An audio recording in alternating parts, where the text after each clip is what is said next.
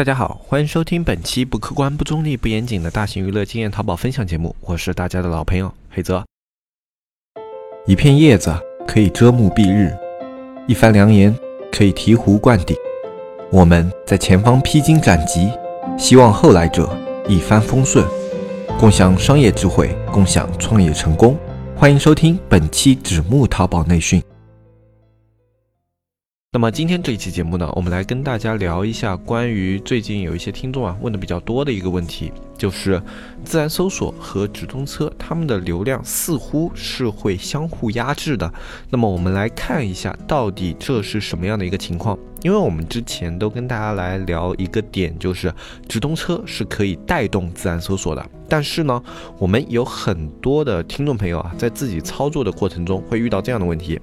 我直通车开了，然后也有起色，点击率还不错。那么我在开了一段时间以后啊，直通车的流量越来越多，自然搜索流量反而没有什么变化。然后最后呢，就导致了它的自然搜索呢。比直通车的流量低太多太多。比如说，我们正常说一个正常的链接，它的直通车和自然流量的占比应该是自然流量七，直通车三，或者说自然流量六，直通车四啊。最差最差，你也要做到五五，这样才能保持你这个款它的一个表现比较的合适。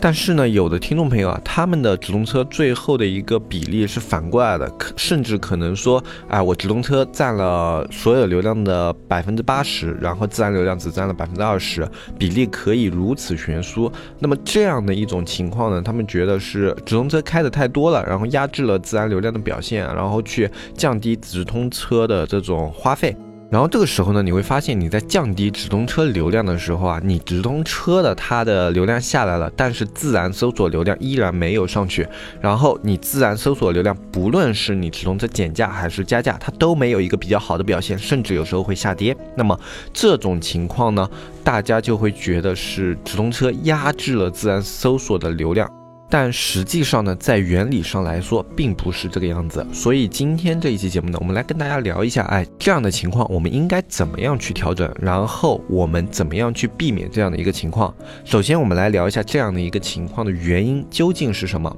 我们都知道，直通车它是可以带动自然搜索的。那么，直通车带动自然搜索的条件是什么呢？直通车带动自然搜索的条件就是你直通车引入的关键词，它的成交效果不错，然后你在自然搜索的排名靠前了，就通过直通车带来的点击率、流量转化，最后让你的产品它的呈现位置在。自然搜索，也就是我们所说的综合排序里面，位置靠前，由此它吸引到了更多的流量。那么在直通车流量上升的过程中，一般来说转化也是在上升的。那么在这种情况下，你的自然搜索没有上升的原因主要是什么呢？其中会有这么几种情况。第一种就是你自然搜索提升上来的流量，在后续的转化以及消化过程中表现不好，哎，这是什么样一个情况呢？我们大家都知道，我们直通车的车图用的跟你的宝贝主图往往是不一样的，因为直通车车图，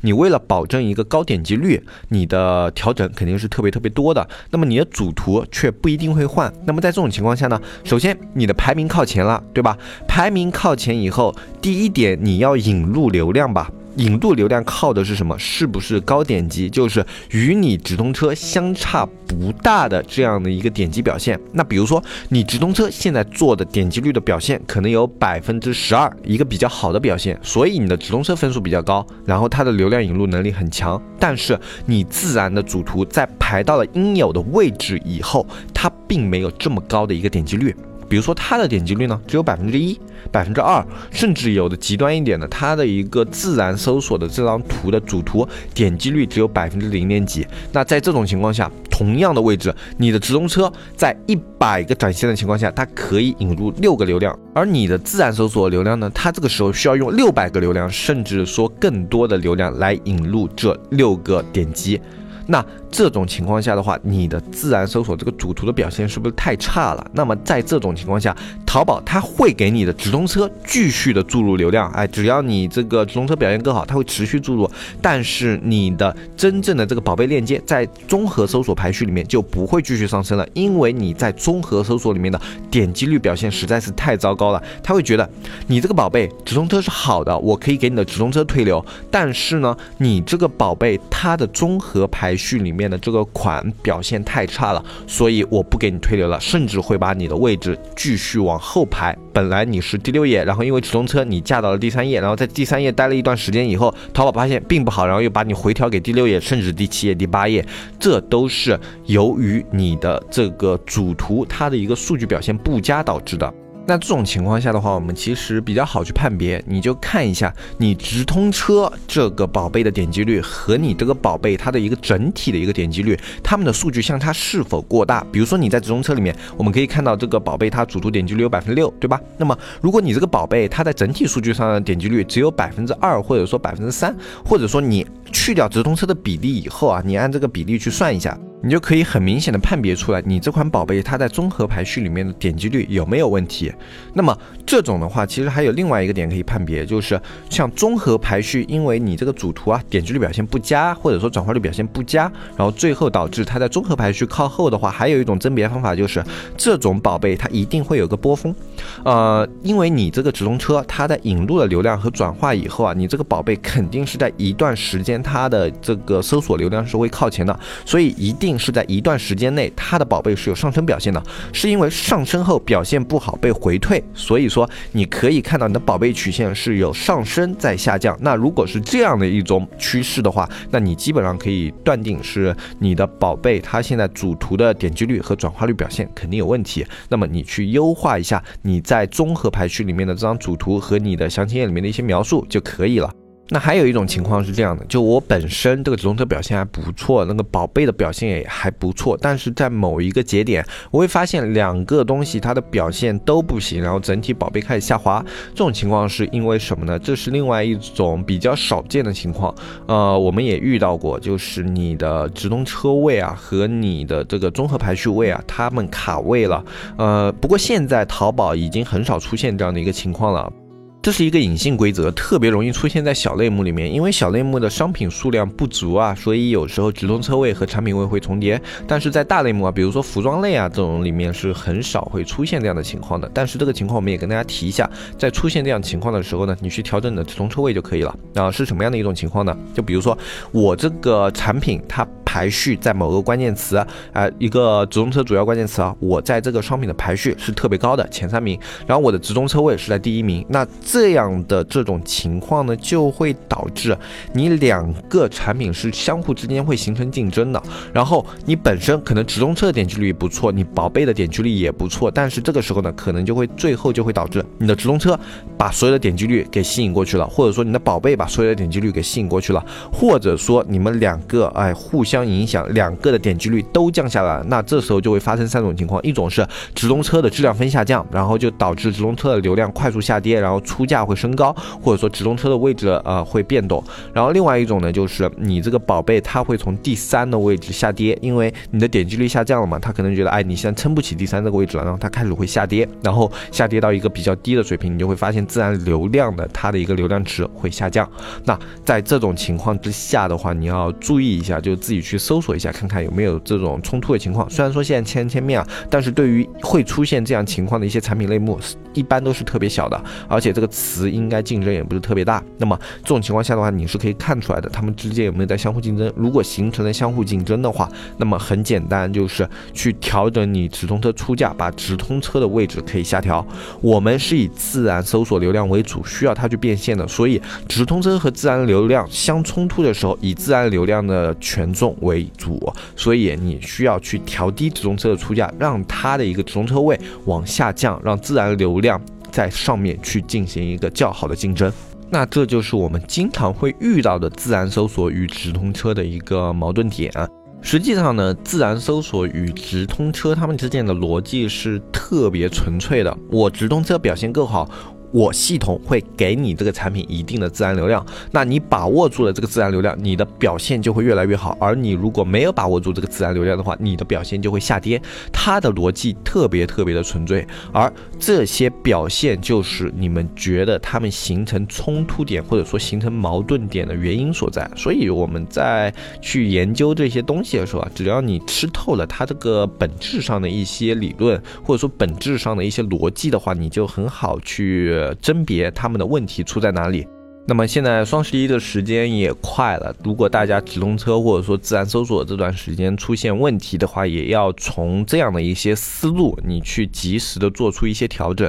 因为今天这期节目呢，你可能我说的这些情况，你可能不会马上碰到，或者说马上用到。但是呢，比如说你的店铺里面现在有其他的一些流量问题啊，那某一个款下跌了，某一个款流量出现了问题，你可以用类似的思路，你去考虑为什么它流量下跌，为什么这个款现在出现了问题，哎，为什么它现在的表现不如上一个月了啊？我们就用这样的一些思路就可以了。你去理清淘宝它给产品去排序，给产品一些资源位，它的一些逻辑。你去想通了其中的逻辑以后，再从这个逻辑去反推你的产品可能在哪一些点出现了问题，这样是比较容易去找出来自己商品目前存在的一些问题的啊。特别在双十一之前这样的一些重要节点的话，有的人可能啊，商品万一出现了一点点小问题啊，就会手足无措。因为我当初一开始做淘宝的时候也是这样的，没有什么经验嘛，所以你在出现了这样的一些问题的时候，你会慌乱，特别是越重要的节点就会越慌乱，你会想，哎，本来。这个款可能哎，它能够给我带来很不错盈利了，怎么在这个时间点出现问题啊？哎，我怎么办啊？可能病急乱投医去刷单啊，或者说我去盲目的去开车啊，用这样的一些方法也不管有没有用，就先用了再说。然后最后可能就导致更严重的一些后果，比如说补单优化的时候，哎，因为补的力度太大了，然后被抓了，或者说补的太不小心了被抓了什么的，哎，就导致它这个后果越来越严重。实际上有的时候，呃，这些问题并不如你想的那么严重。你出现了一些小问题的时候。这些小问题它可能并不严重，你只要用这样的一些思思路，你去反推我这个商品它的一个问题可能出现在哪些点，然后我比较细节有针对性的去调整的话，它往往是在这个时间节点啊更加容易去产生效率的一些方法啊。虽然说啊数据优化和直通车啊都是简单粗暴能够去解决大部分问题的一些情况，但是啊我们在双十一前这么重要的节点的话，还是要稍微仔细一。点啊，去想通了其中的一些点以后，再去决定要不要用这样的一些手法。那也是因为我自己吃过亏，上过这种当嘛。我相信也有一些听众朋友可能做的时间比较长了，也经历过这样的一些事情啊。就在双十一之前发现，哎，宝贝下滑了，数据不好了，那我急了，双十一之前能不能不好，对不对？然后可能也就去补过单，然后在双十一之前被抓，这种都是非常冤枉的一些事情。呃，所以我希望能够帮助到一些新手卖家啊，在双十一之前给他们一些信心，呃，让他们能够更加有自信的去面对这。一个双十一，那在节目的最后，还是跟大家再说一个，就是超级推荐这个东西，大家今年一定要用起来。如果你今年这个双十一不用超级推荐的话，我相信你在双十一的时候会损失掉一些你原本该拿到的流量。这个工具我们之前实测了一下，目前还是处于一个较为好用的阶段的。以我们自己的店铺数据去做参考，拿直通车来做对比的话，就是至少在我们类目超级推荐，目前还是具有明显的优势的。那么以我们这个类目做类比的话，大部分的中小类目超级推荐一定是比较好用的。那么服装这种大类的话，我问了一些朋友，他们也是给我反馈说，超级推荐目前还是在一个呃表现优于直通车的这样的一个位置。就单纯从 ROI 啊这种角度来说，并不是说它在呃使用的功能上的一些东西啊，就比如说你想打手。业流量，你想要去做一些 ROI 这种地方的话，超级推荐目前都要比直通车好用，所以这个工具大家一定要好好的利用起来。那么我们在社区的话，最近也去推进了一些关于超级推荐的一些内容。如果你想要在超级推荐方面去做一些更深的了解、更详细的了解的话，也可以关注我们的社区去看一下。我们社区之前是做了一段很长时间的改版，然后现在的话还在陆续的做一些小的优化，但是内容现在都可以看了。如果大家感兴趣的话，可以添。加我们社区的微信“纸木电商”的拼音，添加我们的客服小安，然后小安会给你介绍一下我们的社区以及社区怎么样去加入啊，具体的也可以看我们节目下方的详情页。那么今天这期节目的话，就跟大家说到这里，我是黑泽，我们下期再见，拜拜拜拜拜。